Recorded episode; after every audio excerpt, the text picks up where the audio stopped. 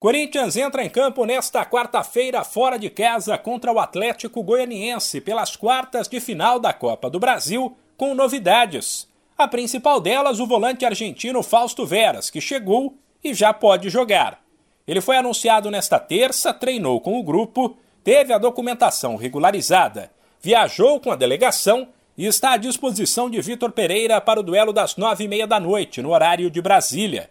Outra possível novidade é o goleiro Cássio, que tinha um problema físico, mas treinou com o grupo na véspera do confronto. Enquanto Júnior Moraes e Renato Augusto, machucados, devem continuar fora. Projetar a escalação é uma missão complicada. Com a equipe já bastante desgastada e na briga por três títulos, do Brasileiro, da Libertadores e da Copa do Brasil, o técnico Vitor Pereira quebra a cabeça para armar uma equipe competitiva porém com atletas que não estejam tão cansados e tenham um risco menor de lesão.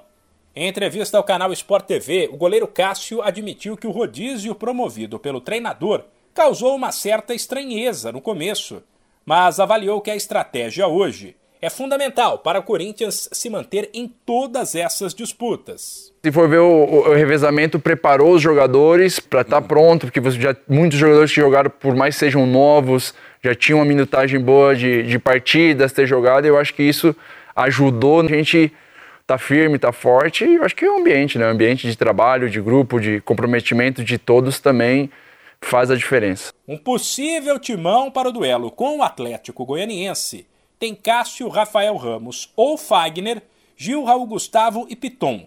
No meio cantilho, Duqueiroz ou Rony, e Juliano ou Maicon, e na frente William, Roger Guedes e Yuri Alberto. O duelo de volta será daqui três semanas. De São Paulo, Humberto Ferretti.